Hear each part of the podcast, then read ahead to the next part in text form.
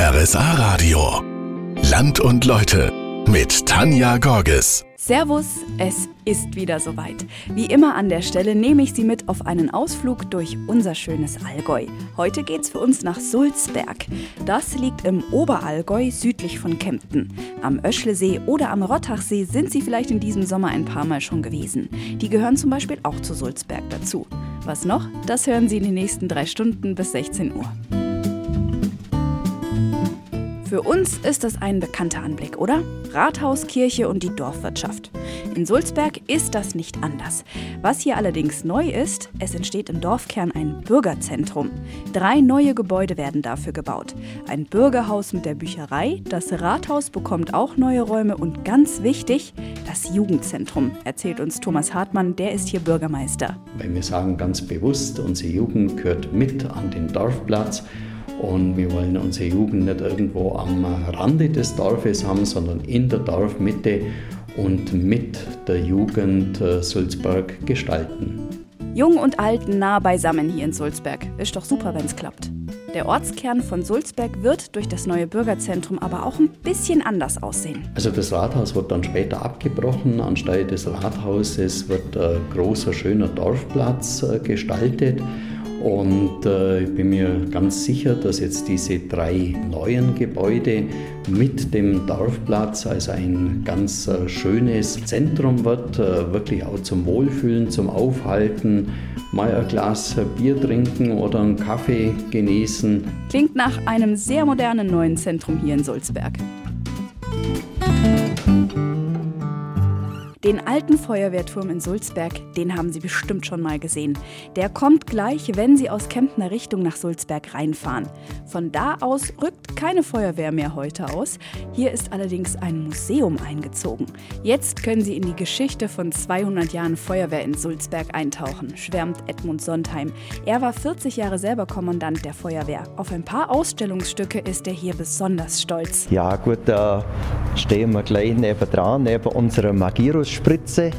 Das ist so eines unserer Schmuckstücke. Die ist Baujahr 1924, ist eine Motorspritze, eine gezogene, also die muss mit Pferden oder oder mit einem anderen Zugfahrzeug eingespannt werden. Sie ist heute voll funktionsfähig und mit der fahren wir auch öfter mal zu Oldtimer-Treffen oder auch zu so Umzügen, wo wir dann mitfahren.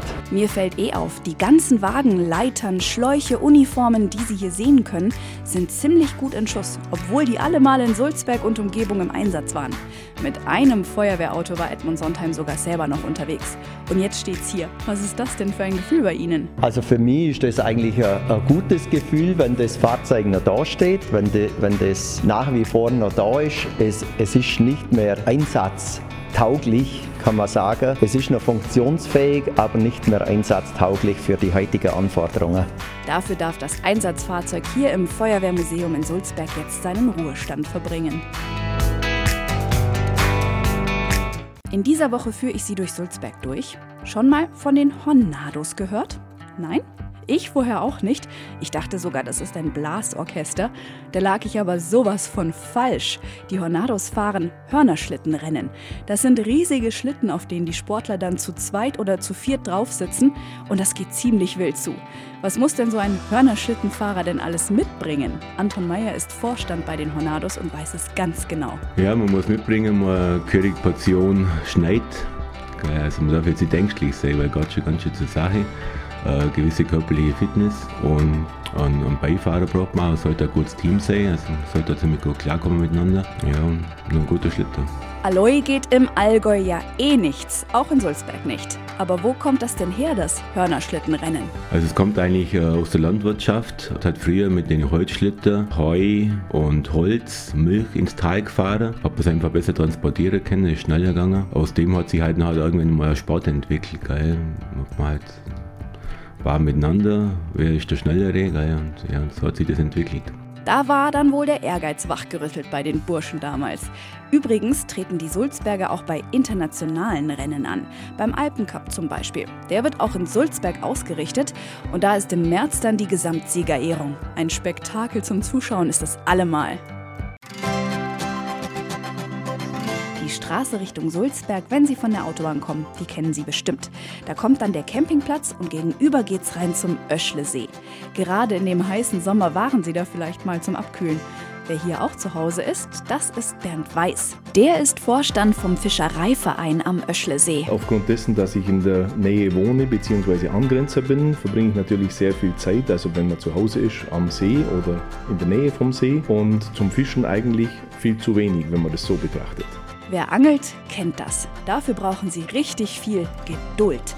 Wenn Bernd Weiß aber dann mal einen Tag hat, an dem er ausgiebig angeln kann, dann ist der Öschlesee für ihn genau richtig. Wir haben einen sehr schönen naturbelassenen See. Es sind viele Naturufer da. Es gibt bei uns, sage ich mal, wettertechnisch keine so großen Gegensätze. Also wir haben beim Wind keine großen Wellengänge. Einfach ein See, den man schön mit dem Boot befischen kann. Und Abendsonne, Sonnenuntergang, Sonnenaufgang, das sind so ideale Sachen, die man sehr gerne genießt. Uff. Das klingt nach einem tollen Ort zum Abschalten.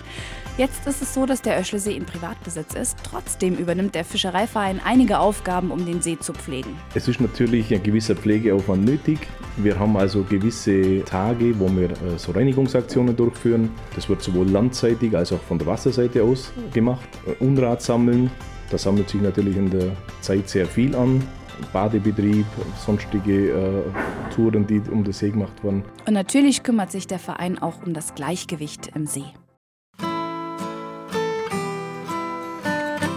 Sulzberg ist das Zuhause vom Chor Zabanda. Den gibt es seit 2014. Mittlerweile proben sie im Ortsteil Ottaka mit tollem Blick auf das Allgäu hinunter.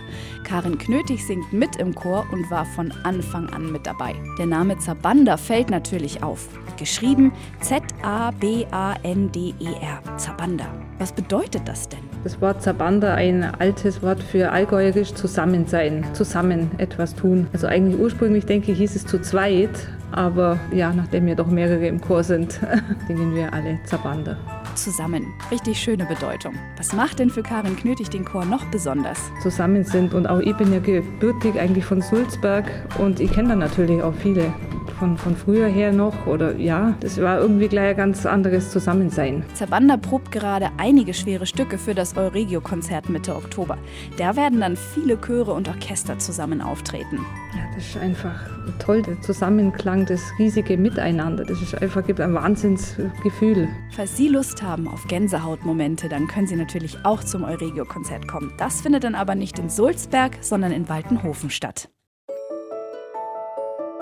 Die Kirche zur heiligen Dreifaltigkeit steht in der Ortsmitte von Sulzberg. In ihr steht ein kleines Mysterium, ein Flügelaltar. Wie können Sie sich das vorstellen? Je nach Fest, Ostern, Weihnachten, Pfingsten, können die Flügel des Altars auf- oder zugeklappt werden. Um den Altar ranken sich aber noch ein paar Rätsel, erzählt Otto Pritschett. Er kennt sich mit der Ortsgeschichte sehr gut aus.